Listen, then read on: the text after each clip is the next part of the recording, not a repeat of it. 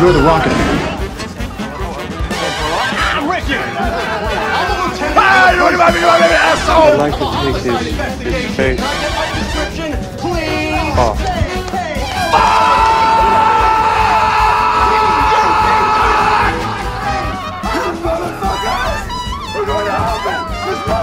You can't save this girl! ニコラスは始めています。ありがとうございました。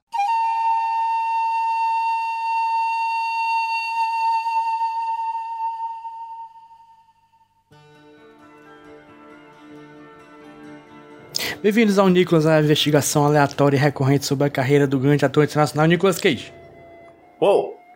Tirar o Nicolas Cage de nossas Boa. vidas é como tirar as asas de um anjo. Diria já disse o sábio. Estamos aqui para falar de filmes. é, estamos aqui para falar de Nicolas Cage. Estamos aqui para falar sobre a vida, sobre o universo e tudo mais. Estou aqui com Pedro PJ Brandão, professor universitário.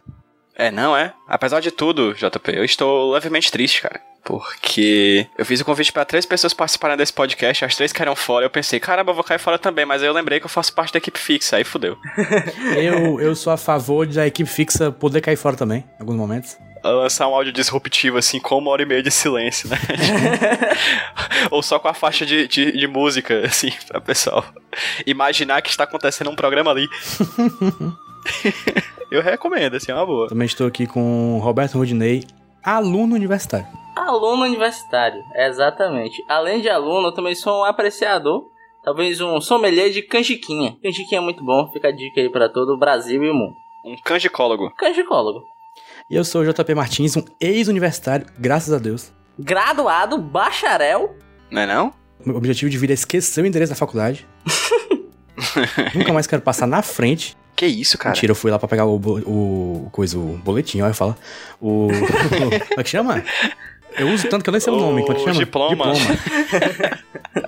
Tá servindo tanto que eu até esqueci, né? Você nem cadê essa porra. É o documento mais importante da tua vida. Será? Mas tá bom de, de questionar o, o, o sistema educacional brasileiro. Vamos para o Cage Fact, porque a gente não quer questionar a universidade, quer questionar a vida de Nicolas Cage. Quem trouxe hoje foi o professor. Professor, Cage Fact. Cage Fact muito bom, uma trama intrincada aqui pra vocês. Eu que gosto de Stars Helen, né? Que eu já fiz alguns Cage Facts com Stars Helen. Vai dar aula de storytelling, Pedro. Vou dar aula de nicologia, vou aplicar os conhecimentos que eu tive nesses últimos 38 programas de Nicolas Cage na universidade pra poder divulgar mais essa ciência. Mas hoje eu venho trazer pra vocês dois fatos, não sei se vocês sabem, gente. Meus amigos aqui, JP Martins, Roberto Rudinei, vocês sabiam que o Nicolas Cage já foi preso duas vezes? Uma por dirigir bêbado e outra por roubar um cachorro? Não sabia. Ah, ele, ele roubou um cachorro, mas tipo, ele sequestrou o cachorro? Ele pegou um chihuahua que ele gostava e colocou dentro do seu sobretudo e simplesmente saiu. Meu Deus. Caraca. Vocês acreditam nisso? Só que tem uma coisa. Antes de épocas de pós-verdade, Nicolas Cage era vítima de fake news. Isso é uma mentira. Ué, que é? Ah, caraca. Sabe quem foi que alegou isso? Quem? Ah, Christy Alley. Ué, Kathleen Turner. JP Martins acertou de segunda. Foi a Kathleen Turner. Porra. Em um livro chamado Send Yourself Roses, que é uma autobiografia da atriz, né? Ela fez par romântico com o Nicolas Cage no filme Pegue seu, seu futuro à espera, que já esteve aqui no podcast Nicolas, né? Programa 17 mil, não sei, não lembro, não lembro o nome. O número, quer dizer. Qualquer coisa procurei. Aí ela lançou essa, essa autobiografia e nessa autobiografia ela colocou essa informação, certo? Só que é mentira. Essa brincadeira ficou somente no campo da do campo engraçado e não teve nenhum processo legal. Mentira! Nicolas Cage processou a Kathleen Turner. processou a Kathleen Turner, ganhou da Kathleen Turner. A Kathleen Turner teve que fazer uma Retratação. uma desculpa jurídica por causa disso e teve que pagar um valor substancial que o Nicolas Cage repassou para doação, para caridade, para uma ONG de benefício de ajuda a vítimas de abuso, não sei qual abuso aqui no caso. Talvez abuso de pessoas que são viciadas em roubar chihuahua, não sei, eu confesso que não sei. Mas de toda forma, ela mentiu dessa informação, ela não soube, ela repassou passou num, com a corrente no Zap, só que na época não tinha Zap, então ela fez na sua autobiografia. Nicolas Cage ficou puto com a sua ex-colega de trabalho e a, a processou e ganhou o caso e repassou esse dinheiro. E hoje eles não devem se falar, porque, pelo amor de Deus, eu não, eu não falaria com uma pessoa que disse que eu roubei um chihuahua. Eu não sei dizer porque o tempo cura toda ferida. Só que eu acho muito impressionante, assim, porque ele manda os advogados e a, a mulher disse que ele roubou um cachorro. Pô, o cara tem dinheiro pra comprar um cachorro, né? Não compre a Dot. Não compre a Dodge, exatamente. Não compre. Coloque ele na sua jaqueta e saia correndo. Essa é a mensagem final desse Cage Fact. Não compre. Qual é a segunda parte da frase? Você decide.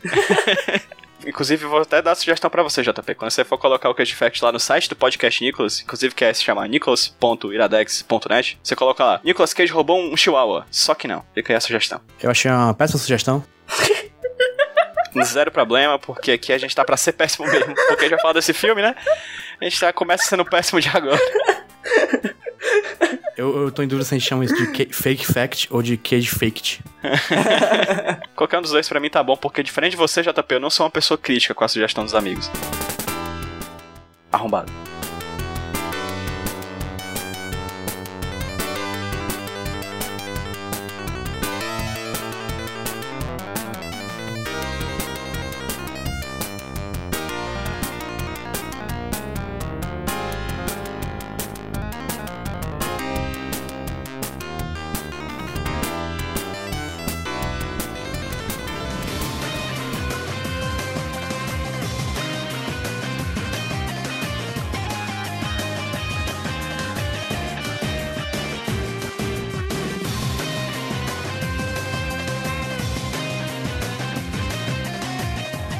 Sou crítico, porém, a esse filme chamado Astro Boy, de filme de 2009, dirigido por David Bowers, estrelando Nicolas Cage, Fred Highmore, Kristen Bell, Bill Nye, Donald Sutherland, Charlize Theron, Samuel L. Jackson. Eles estão no filme aparentemente, ninguém viu, mas estão lá. Filme baseado na obra de Osamu Tezuka, o pai do mangá, o avô do mangá, o deus do mangá, o homem que criou sem querer e Mega Man e Rei Leão.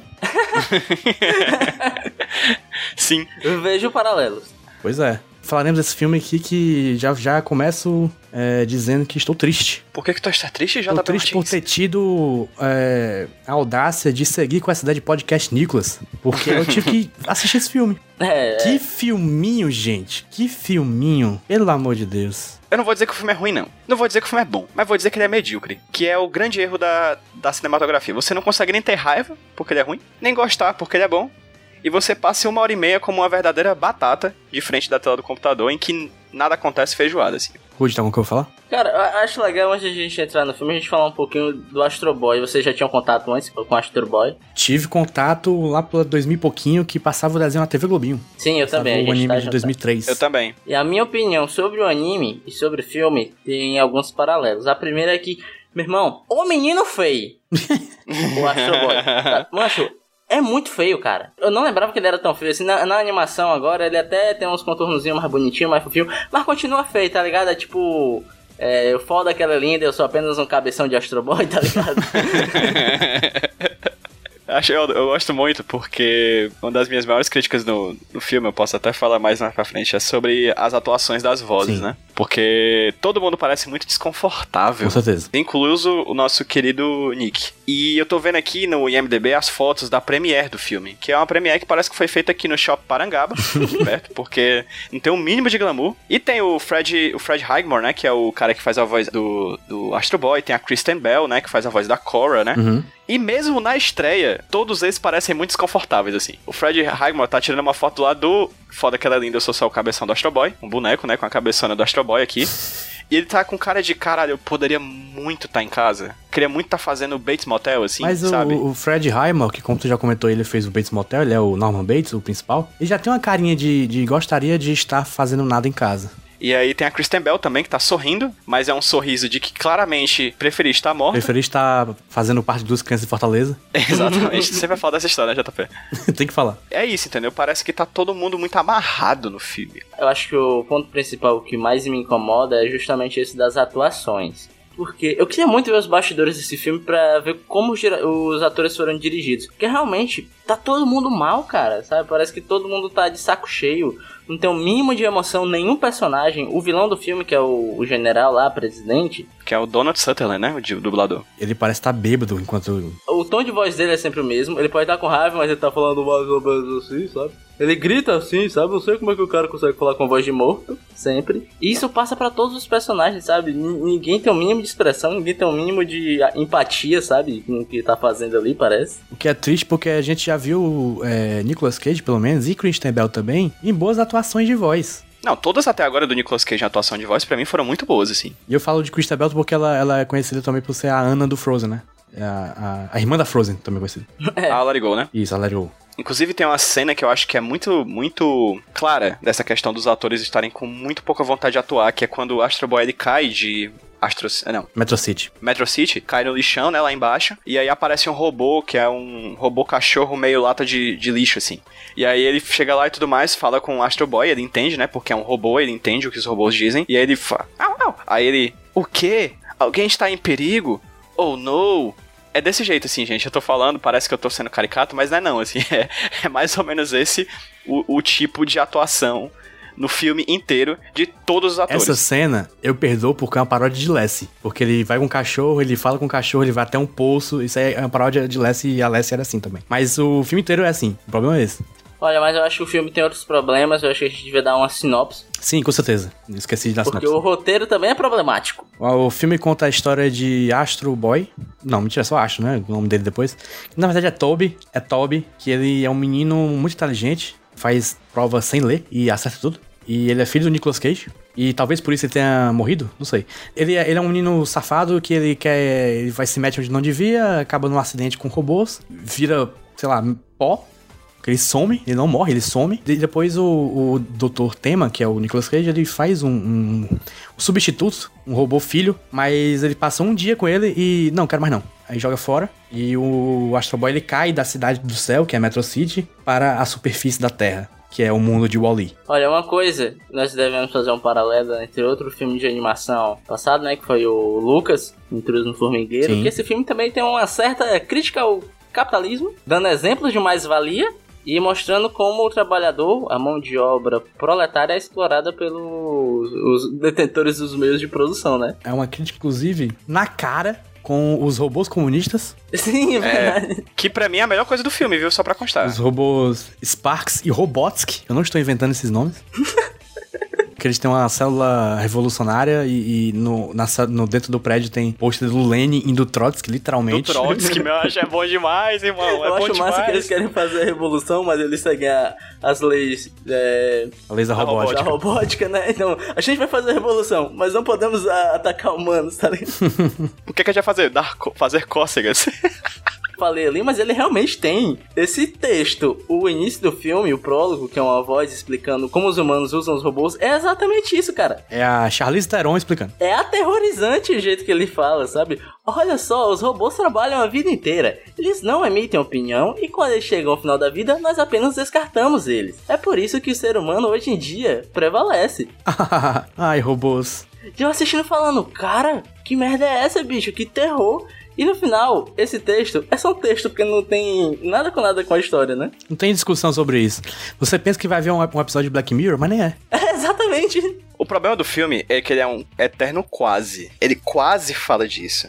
Ele quase trata da questão do, do capital. Ele quase fala do comunismo. Ele vive fazendo vários quases e no final não é nada assim. Esse- essa parte do- dos robôs, por exemplo, robô é um termo que vem de uma palavra, sei lá, escandinava, que quer dizer escravo, né? Polonês, eu E acho. tem toda essa questão. Algo assim. É, o robô ele, é ele nasce com a ideia de um, de um escravo. E aí o filme ele trata dessas questões. Inclusive, eles falam na- nas entrelinhas de algumas questões problemáticas da atualidade, né? Como, por exemplo, a automação robótica e os problemas que o proletário vai seguir por causa disso, né? Um drone é utilizado lá como teste para um robô destruir ele, né? Que é o vilão do, do filme, o robô no começo do filme, que o drone diz, eu odeio esse trabalho, né? Sim. E aí, quando o robô tá destruindo outros robôs, um soldado do presidente, né, autoritário, ele fala: pô, tá na hora de procurar outro emprego, né? Essas questões que são pingadas ali no, no filme, que talvez tornassem um filme muito mais interessante, alguém olhou e disse: não, a gente tem que fazer um filme pra criança, e essas coisas muito legais, vamos fazer o seguinte. vamos só deixar pra lá. E é aquela coisa, é um filme pra criança, mas não é um filme pra criança, é um filme pra bocó. A Pixar com um negócio desse brilhava. É, porque eu acho que o problema de filme pra criança, entre aspas, é que eu vejo muitos filmes pra criança, entre aspas, eles relevam a inteligência das crianças como se as crianças fossem um bando de bocó, né? Uhum. Não, cara, as crianças conseguem pegar alguns subtextos ali, sabe? E o filme trata o público dele, mesmo sendo criança ou não, como um bando de imbecis, sabe? Como um bando de bocozinhos. Bocozinhos. Faixa etária bocozinha. Exatamente. E também tem crítica ao capital no, no vilão, né? Que é o, o presidente. Que eu lembrei muito de presidentes eleitos aí há pouco tempo. Não apenas um, inclusive. É, afinal, é um presidente idiota, né? É um, pre- é um presidente que Bélico, aposta a reeleição dele em belicoso. cima de uma corrida armamentista. Quer criar guerra com, com quem não tem guerra. Quer criar uma imagem de um oponente pra poder combater Sim. e, consequentemente, ganhar a A eleição. diferença desse filme é que ele- esse personagem não tem popularidade. O que também condiz com a situação atual. 30%, né? Ali, mais ou menos. É, mais ou menos, ele tá com 30% de apoio, 30% odeia.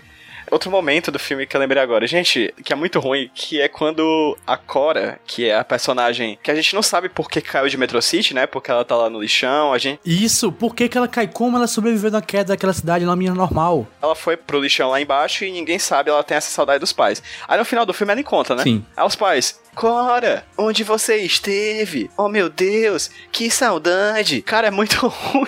A menina parece que foi tirar umas férias.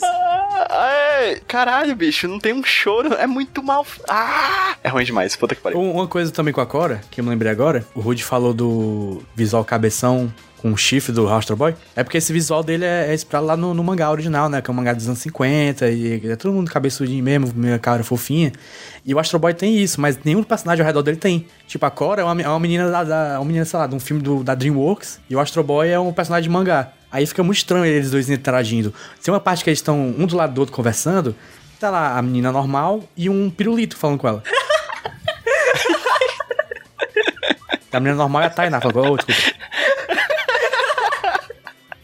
Macho, a Tainá é a pessoa mais xingada nesse podcast. A bichinha nem ouve pra se defender. né? Nem eu. Nem ouve. Beijo, Tainá. Te amo. Mas é verdade. Inclusive, a animação, a animação ela é ruizinha, ela é simplesinha, mas ela tem uns detalhezinhos que ajudam ela a não ser chamativa. Por exemplo, eles têm muito problema com iluminação, Sim. sabe? Tipo, ó, tem uma cena que o Astro Boy cabeçudo tá conversando com a Cora, com a meninazinha. Acho que até essa cena que o JP exemplificou. Eles estão conversando ao luar. Sim, em cima de um carro. É, a luz da cena, quando tá pertinho deles, ela tá meio que posicionada como vindo assim na lateral deles, sabe? Uhum. Então, por vir na lateral, um lado do rosto tem que estar iluminado e o outro na, na sombra, né? Uhum. Só que, primeiro, a luz do Astro Boy parece uma luz na lateral da cabeça dele e um holofote na cara dele, porque tá estourada a luz, e não tem sombra na cara da Cora. Uhum. E pra completar tudo, você vê que a luz tá vindo dessa lateral. Tem uma hora que o plano abre pra mostrar eles de costa, tipo um contra plongé. E a lua tá em cima deles, na frente deles. Então a luz não era pra estar vindo da lateral, era pra estar vindo da frente. Tem uns detalhezinhos banais, tipo esse da luz, que ajudam a não deixar a animação bonita, sabe? Ajuda, atrapalha na qualidade da imagem. É, além das cores, que é tudo meio lavado, tudo meio, meio morto. E as texturas, que são. É tudo igual, é tudo a mesma coisa, tudo feito de, de, sei lá, plástico fosco. Própria iluminação esquisita quando você olha assim pros personagens. Isso me incomoda principalmente nas cenas de ação, cara. Que tinham tudo pra serem muito boas, assim.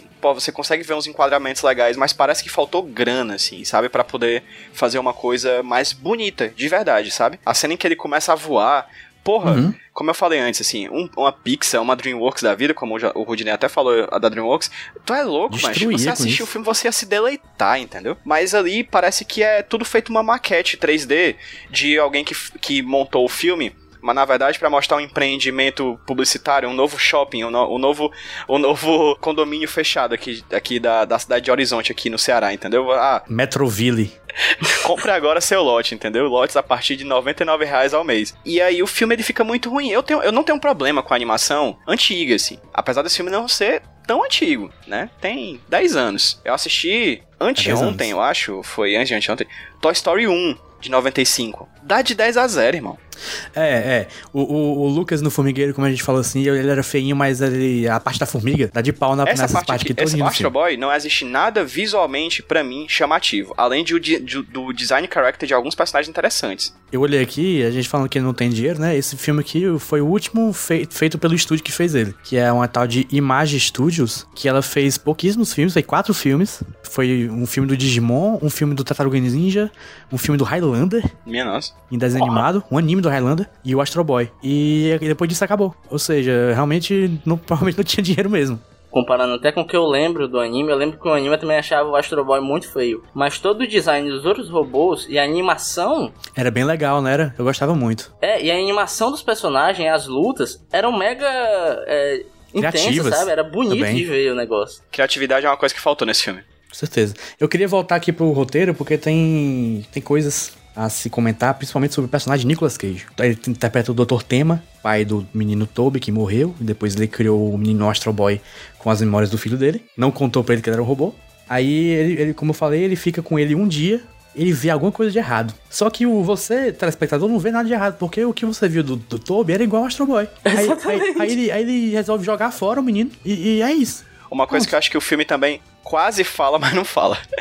que é a relação ruim entre pai e filho. Porque o Toby, a gente conhece que é um menino danado, e é um pai ausente, e o Toby é danado, ele é um menino muito criativo, é um menino que consegue lidar com situações muito adversas, é um menino que é bastante perspicaz, assim. E aí ele vai, ele cria um Toby robô igual ao filho, só que depois ele não percebe que é igual ao filho, porque ele não estava presente pra saber que o filho era aquilo de verdade. Pode ser a Não, eu explicação. acho foda isso, realmente. Só que é mais uma das coisas pinceladas que não são aprofundadas. É uma coisa que eu acho ruim e boa nesse início de filme. A primeira é, ele diz que aquele não é o Toby que ele conhece, que aquele robô é tão danado quanto o filho dele era. Só mostra o quanto ele era desconhecedor, né, da vida do próprio filho. E a segunda, de ele não ser o Toby que ele conhece. Mas também não é, né, porra? Porque tu acabou de dizer que tu colocou propulsores a jato e sistema de defesa militar na porra do seu filho arrombado. Macho, o cara colocou metralhadora no cu do robô, Macho, uma bundalhadora, né? metralhadora na bunda. E aí você diz, meu Deus, esse não é meu filho? Caralho, meu irmão, quando o ser humano conseguir conceber filho, tipo, parir um menino que nasce com a metralhadora na bunda, a gente conversa, irmão. Mancho, e outra coisa, como é que você quer se aproximar do seu filho dando Kant pra ele ler, meu irmão? Sério, cara, uma criança de 6 anos de idade lendo Kant, meu filho? Era, era Kant da Eu 20 não para o vou lembrar, terceiro. irmão. Era... eu- é, o meu, um dos meus queijos, é o meu queijo momento favorito do filme, inclusive. Que é ele chega aqui assim: crítica da razão pura. Do Kant, eu lia pra você dormir sempre. Aí ele, pra me pôr pra dormir. Aí ele, yes! Você pedia pra ler toda noite. Yes! É muito Nicolas Cage. E é um dos poucos momentos que a gente diz: Isso é muito Nicolas Cage no filme. Deixa eu só falar aqui um pouquinho. É porque depois de ver o filme, eu li um capítulo do, do mangá original, que é a origem do Astro Boy, justamente. Não é o primeiro capítulo, mas é um capítulo que o, que o Osamu Tezuka fez nos anos 70 pra explicar a origem, porque no- quando ele fez, o começou a história, não tinha origem, era meio, meio jogado. É muito parecido. O menino morre num acidente, só que no caso, um acidente de carro. Aí o pai, muito triste, ele, cria, ele fica muito abalado, ele cria um robô pra substituir o filho. Ele convive com o menino durante muito tempo. Tava muito abalado e ficou bem depois. Só que depois, quando ele tá bem, ele percebe que o menino não cresceu. Ah. Ele percebe que o menino não cresceu e fala: ah, você, isso isso aqui não é meu filho, isso aqui é uma, é uma farsa que eu criei. Daí ele vende o menino pro circo, Caraca! que é aquele personagem que tem o Remeg. É, é o, é o dono do circo. E, aí daí com ele vai a história, né? E aí depois quem, quem pega ele do circo é aquele narigudinho baixinho, que é o Elefant. Inclusive, eu acho que são as duas grandes mensagens desse filme, assim, que você leva pra sua vida. Primeira, toda figura paterna é escrota. E segundo, os comunistas estão sempre certos, né? Porque. Eu, queria, eu queria puxar a, a parte da frente revolucionária robô, gente, que eu acho muito gostoso, assim. É, é- é- eu sei, é caricato. Eles estão fazendo ali uma ridicularização, né? Uma paródia das Paródia. questões comunistas, né? Dos grupos comunistas, etc. Só que eu acho muito interessante, assim, como apesar de eles serem uma paródia, no fim das contas os bichos tão certo, né? Assim, eles ficam dizendo que aquele cara que é o dono do lixão, como é o nome, vocês lembram do personagem? O Remeg, né? Que eles vêm falando, ah, ele é um Uhum. grande explorador, a gente quer acabar com ele. Como é que você vai acabar com ele? A gente não pode destruir ele por causa das leis da robótica. Então a gente vai fazer cócegas nele com uma pena. A gente tá atrás de uma pena. E aí, as cenas deles são as mais legais, cara. E inclusive o Mike, a Sim, geladeira, é o melhor personagem do filme. E eu vou sempre discutir com qualquer pessoa que diga que é o contrário.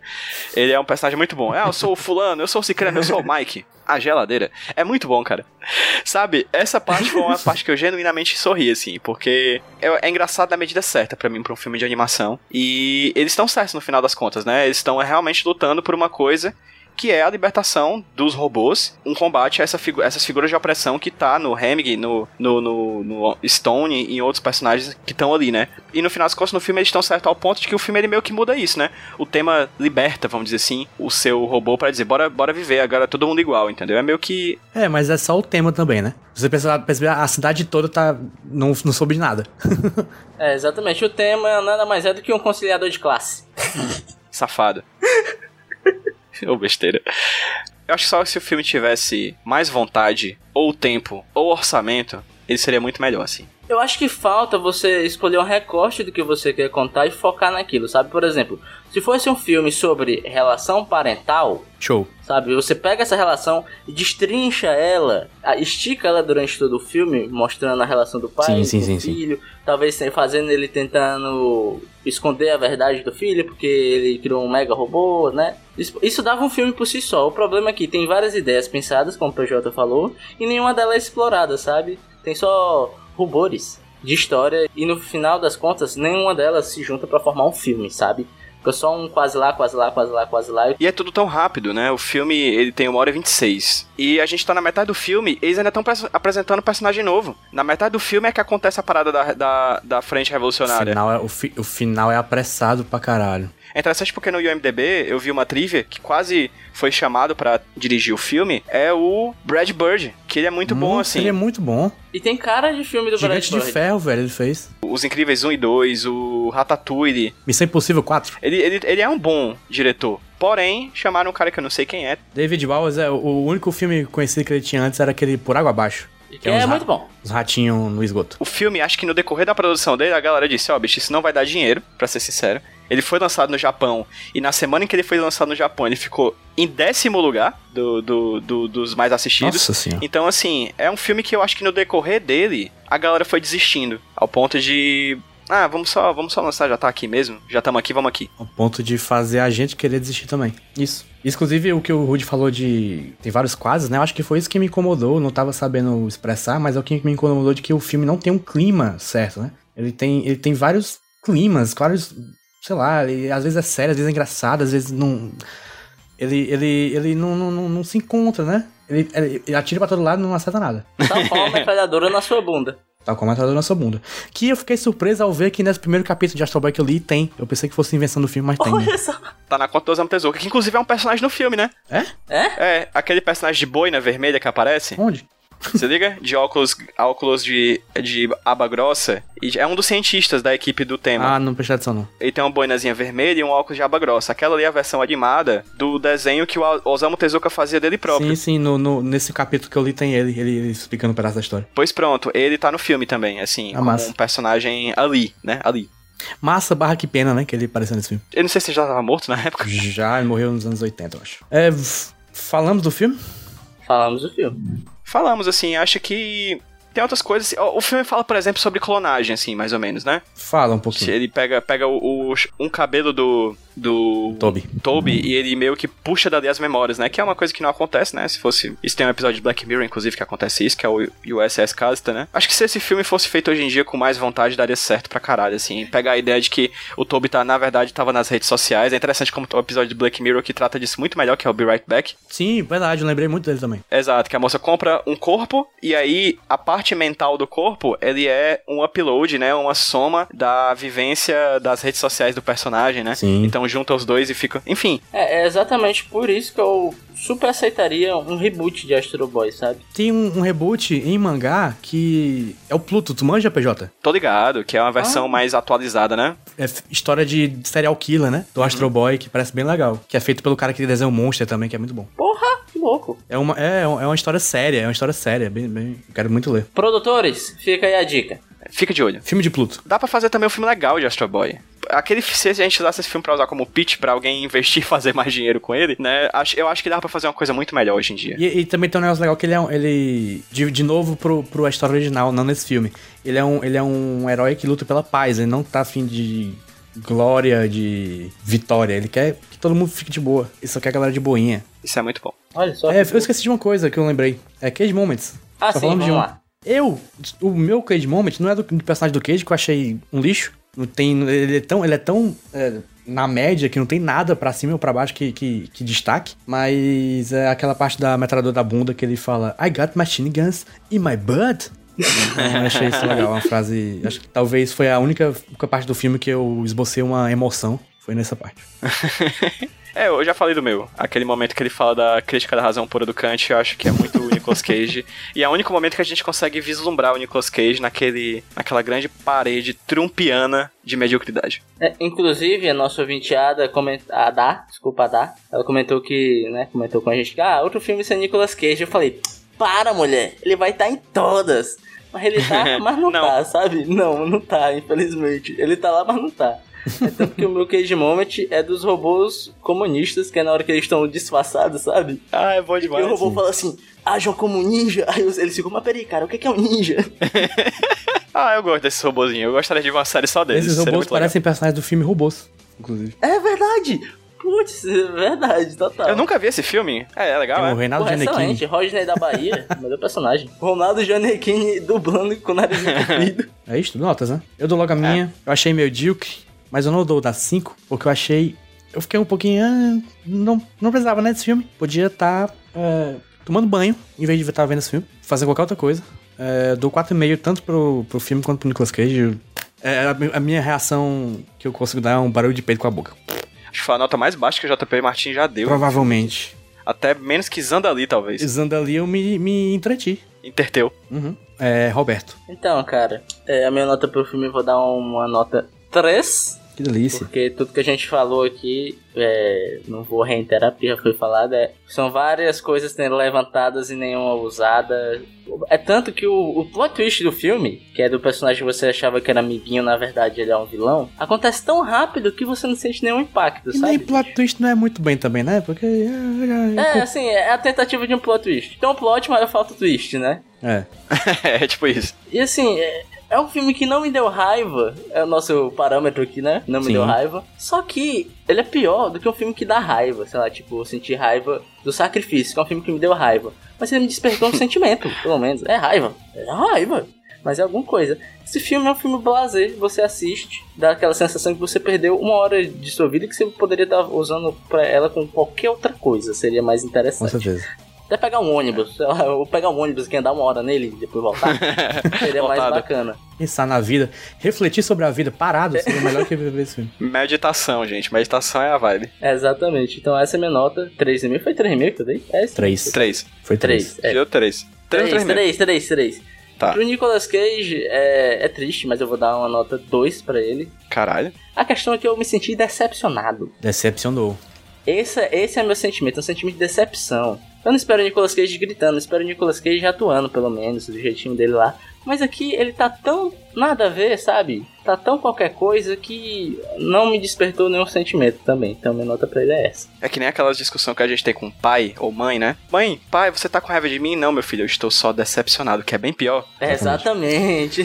Professor Brandão, sua nota. Uma das coisas que a gente sempre aprende com o podcast Nicolas é, o seguinte: não importa quão baixa seja a nota do JP, a do Rude sempre vai ser menor, né? Uhum. Sim, essa, sim, sim. essa é uma das leis empíricas que a gente aprendeu aqui com, com o podcast Nicholas. Eu vou dar nota melhor do que vocês dois, assim. É um filme que eu vou, eu vou dar o benefício de por ele ter pelo menos ousado falar por 3 segundos de coisas muito legais. Mas vou tirar notas por eles só terem citado e não terem aprofundado. Então eu vou dar tanto pro filme quanto pro Nicholas 5. Ok. Eu acho um filme que ele é medíocre no- na própria concepção da medíocre. Ele tá no meio ali e nem fede nem cheira.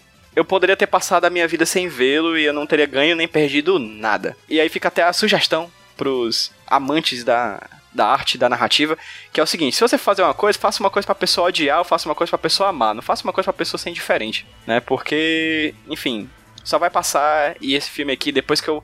Quando eu apertar o stop dessa gravação, eu simplesmente vou esquecer que esse filme existiu. Mas ouvinte, não esqueça, escute esse episódio até o final. Me deu download. E- ou melhor, esqueça. E pra relembrar, baixe de novo. Então é isso, ó. Nota do filme ficou média 4,1 e nota do Nicolas Cage ficou média 3,8. Tá. Eu acho que ele mereceu. Mereceu, mereceu, mereceu, mereceu. Tem 10 anos, né, já esse filme, então já deu pra, já deu pra fazer muita coisa boa de lá pra cá. E ruim também. É, talvez tenha alguma coisa pior, né? Mas, enfim, é, vamos esquecer esse filme? Vamos. Bora.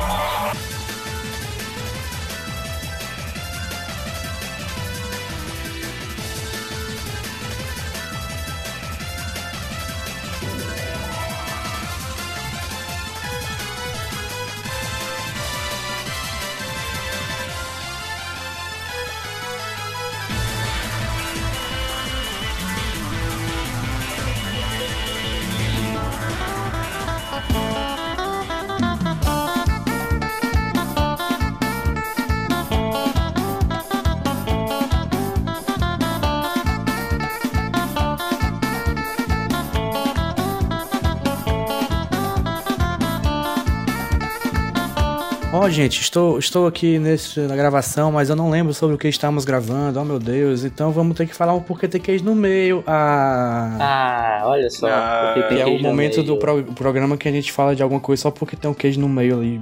Ou faz alguma coisa. Rudinei, tu tem alguma coisa aí? Tenho sim. Infelizmente eu me esqueci, porque eu tenho quase certeza que alguém mandou isso pra gente no Twitter, o que eu Uhum. vou indicar agora. Que, mas eu não vou lembrar a pessoa. Se você, pessoa, tiver mandado isso, por favor, se acuse aí no Twitter. No Twitter. Que é o seguinte, vocês conhecem é uma tecnologia chamada Deepfake?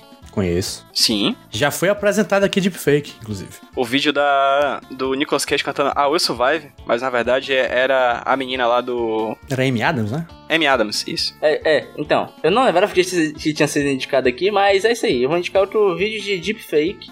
Pra quem não sabe, deepfake é meio que você escanear vários é, retratos de uma pessoa, da face de uma pessoa, e você consegue colar essa- esse seu parâmetro que você mapeou na cara de outra pessoa, entendeu? Então é exatamente isso que eu vou indicar, que é o Nick Friends, que são todos os personagens de Friends com a cara de Nicolas Cage. Ah, meu Deus, eu tenho que ver isso.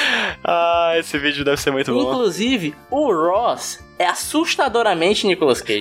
Sim, pô, o, o. Ross parece o Nicolas Cage às vezes. É assustador. Quando entra assim, você fica daquela sensação estranha, tipo, caralho, é ou não é? Quem que é essa pessoa, cara? É isso aí. Eu já vi tweet tipo assim, o Ross com cara de Nicolas Cage é mais o Ross do que o Ross. tá? Exatamente. Ele realmente parece muito. Então essa é essa minha indicação. É até rapidinho, porque o vídeo que eu achei só tinha 16 segundos. Eu acho que Olha tem aí. uns maiores aí na internet. Depois eu procuro pro JP linkar, mas essa é a minha indicação. Show. Fica a sugestão pra alguém fazer a série inteira desse jeito. Toda, toda a série. Todos os personagens, até o Bruce Willis. Tom Selleck, imagina. Com bigodão. É,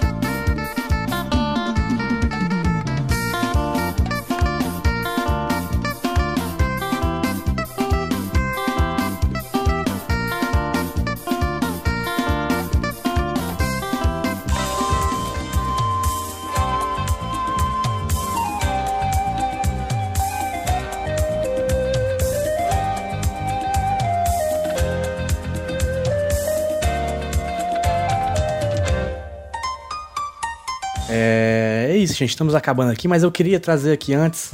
É, que assim, como eu não lembro do que que a gente falou desse filme, desse programa aqui, a gente falou algum filme, não lembro qual foi. É, eu, lembro, eu lembro do último, que foi o Aprendiz de Feiticeiro. O Miguel, o legalzão, nosso amigo, mandou uma mensagenzinha sobre o filme, que eu vou ler aqui. Oh, fala, fala, fala. É um, é um comentário? E comentário. Muito tempo que não temos. Comente no nicolas.iradex.net. Entre no post e comente. Comenta, por favor. Ele falou assim: Rapaz, esse é um filme que guardo com muito carinho, apesar de toda a sua ruindade. É pra respeito o filme. O dia em que eu assisti ele foi uma vez que eu e meu tio resolvemos fazer uma maratona no cinema. Assistimos Mercenários, Aprendiz de Feiticeiro e A Origem. Caralho!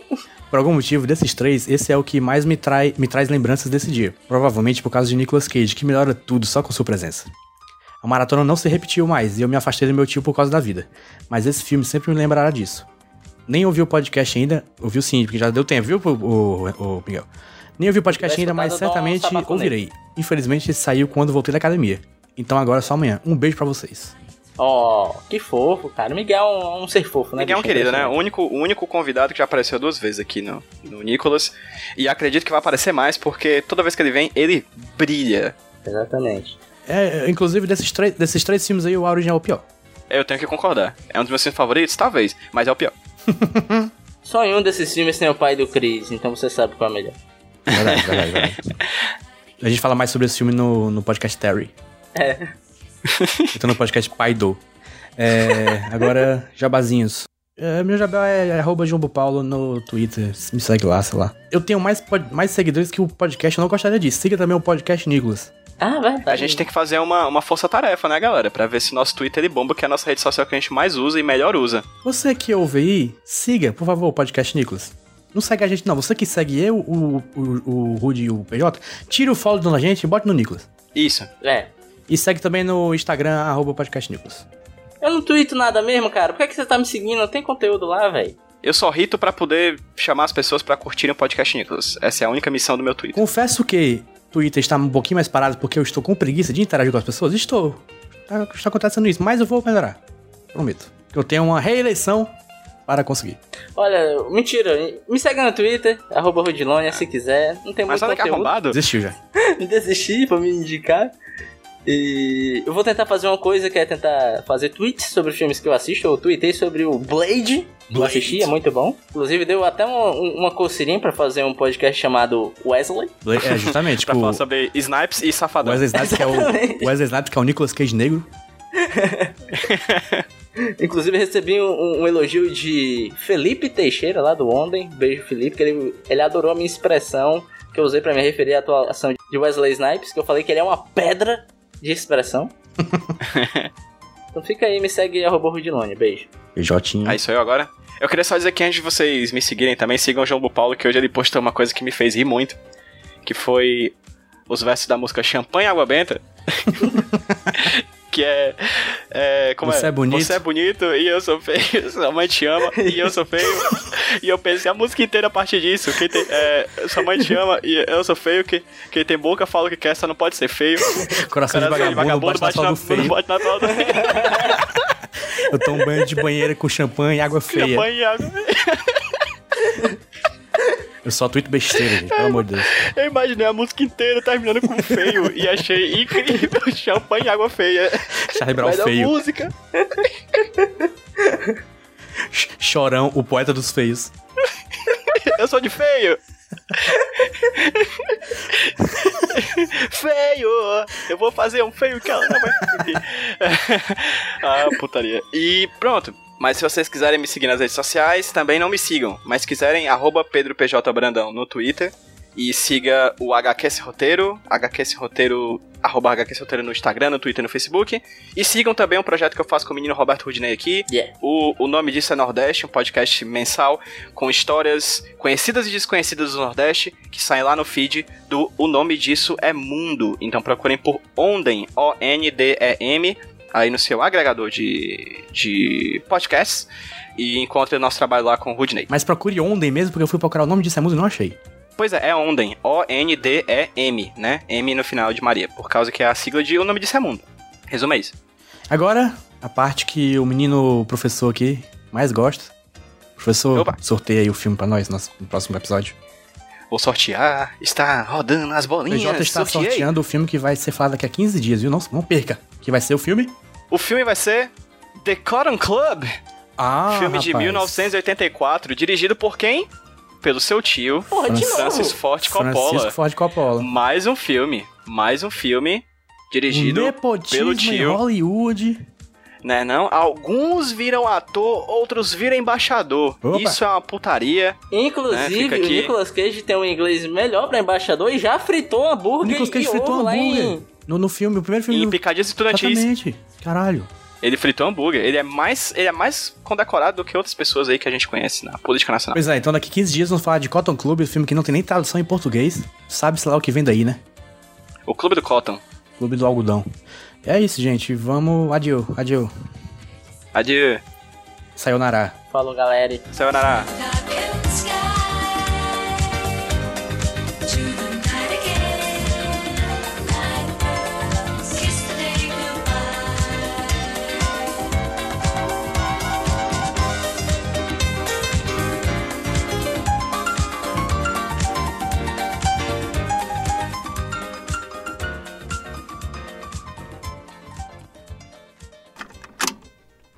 Eu sou o Rudinei e eu editei esse podcast. Eu sou o JP e eu sonorizei ele. Você pode ajudar o Nicolas compartilhando com seus amigos. E dando 5 estrelinhas no iTunes. Ajuda a gente, por favor. Deixe o seu recado depois do bip. Tchau!